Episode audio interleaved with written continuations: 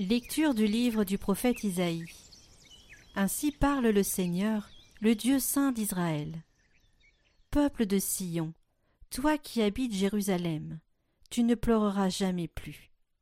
À l'appel de ton cri, le Seigneur te fera grâce. Dès qu'il t'aura entendu, il te répondra. Le Seigneur te donnera du pain dans la détresse et de l'eau dans l'épreuve.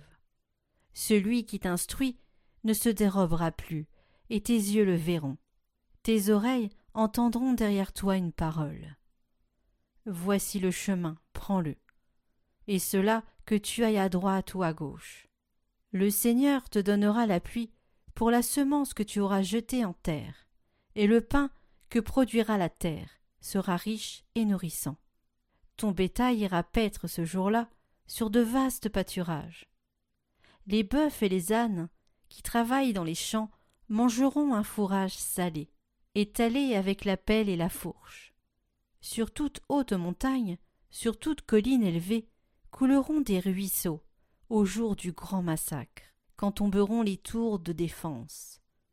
La lune brillera comme le soleil, le soleil brillera sept fois plus, autant que sept jours de lumière, le jour où le Seigneur pansera les plaies de son peuple et guérira ses meurtrissures.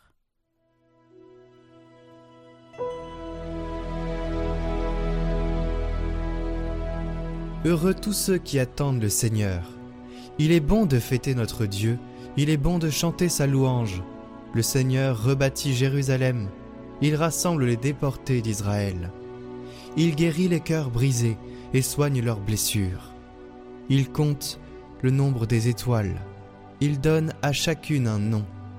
Il est grand, il est fort notre Maître. Nul n'a mesuré son intelligence.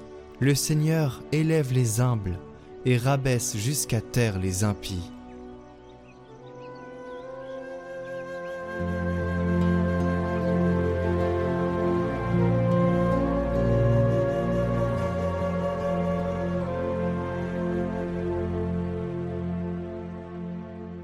Évangile de Jésus-Christ selon Saint Matthieu. En ce temps-là, Jésus parcourait toutes les villes et tous les villages, enseignant dans leurs synagogues, proclamant l'évangile du royaume et guérissant toute maladie et toute infirmité.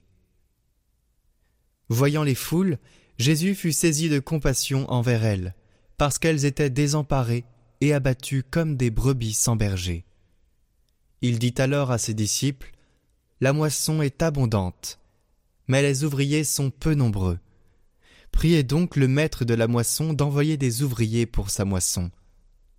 Alors Jésus appela ses douze disciples, et leur donna le pouvoir d'expulser les esprits impurs, et de guérir toute maladie et toute infirmité.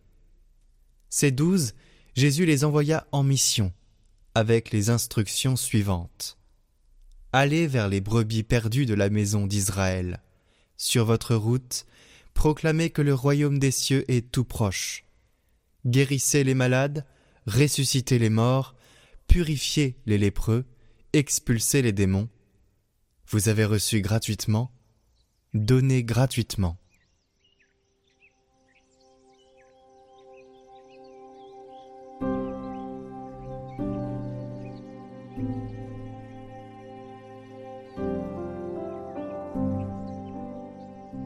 Proclamez que le royaume des cieux est tout proche.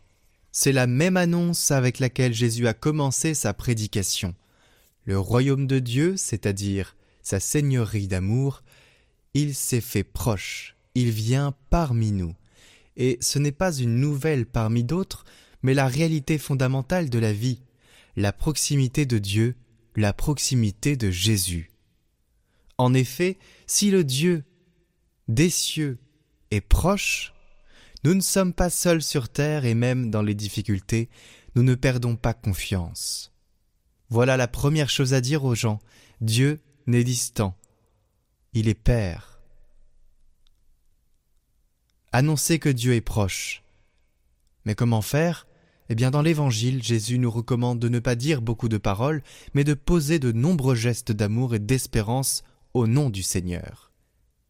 Ne pas dire beaucoup de paroles, mais accomplir des gestes. Guérissez les malades, dit-il, ressuscitez les morts, purifiez les lépreux, expulsez les démons. Vous avez reçu gratuitement, donnez gratuitement. Voilà le cœur de l'annonce, le témoignage gratuit, le service. Et j'ajouterai à ces paroles du pape qu'il faut voir la profondeur de cette annonce-là. Tout par les actes, rien par la parole. La parole ne vaut rien. Les actes valent tout. C'est cela qu'on le voit, c'est cela que l'on observe, et c'est cela qui est vérifiable. La parole en revanche est comme le vent. Elle est dite et s'envole. La parole du Seigneur en revanche est ancrée dans les actes. Et c'est pour cela qu'elle est une parole vivante, parce qu'en l'écoutant, on est envoyé en mission. En l'écoutant, on s'enracine dans ce que l'on doit faire.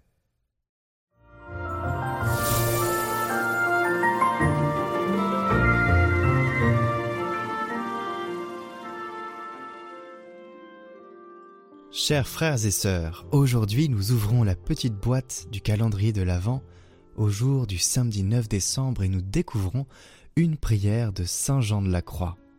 Une prière pour nous inviter à prendre un peu de recul et à regarder nos vies dans le silence. Autour de toute l'agitation de Noël, de l'Avent, l'excitation à la préparation, eh bien, prenons cette petite minute au nom du Père, du Fils et du Saint-Esprit. Amen. Prends-moi, Seigneur, dans la richesse divine de ton silence, plénitude capable de tout combler en mon âme. Fais taire en moi ce qui n'est pas toi, ce qui n'est pas ta présence toute pure, toute solitaire, toute paisible. Impose silence à mes désirs, à mes caprices, à mes rêves d'évasion, à la violence de mes passions. Couvre par ton silence la voix de mes revendications, de mes plaintes.